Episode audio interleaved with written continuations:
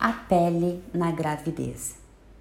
Na fase gestacional, os dois principais hormônios femininos, que são a progesterona e o estrógeno, atingem taxas muito elevadas, deixando a pele da mulher mais bonita e mais hidratada.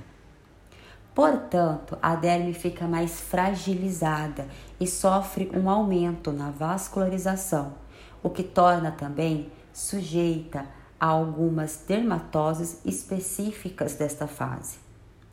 Uma das queixas mais comuns no período da gestação são as acnes, ocasionadas devido ao alto nível de progesterona.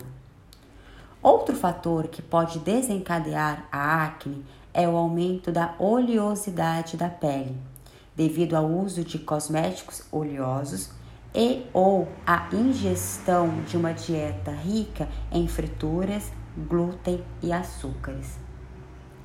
Alguns cuidados diários são importantes para suavizar as acnes nesse período, como por exemplo o uso de sabonetes com peróxido de benzoíla e enxofre, que agem no sentido de diminuir a oleosidade da pele. O uso de tônicos sem álcool também é importante para ajudar a fechar os poros.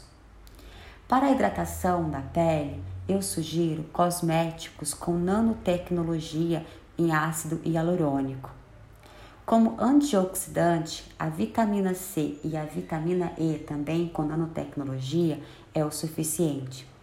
É obrigatório e importantíssimo o uso de protetor solar competente. E esse protetor solar, ele precisa de ser livre de óleo para diminuir a incidência de acne.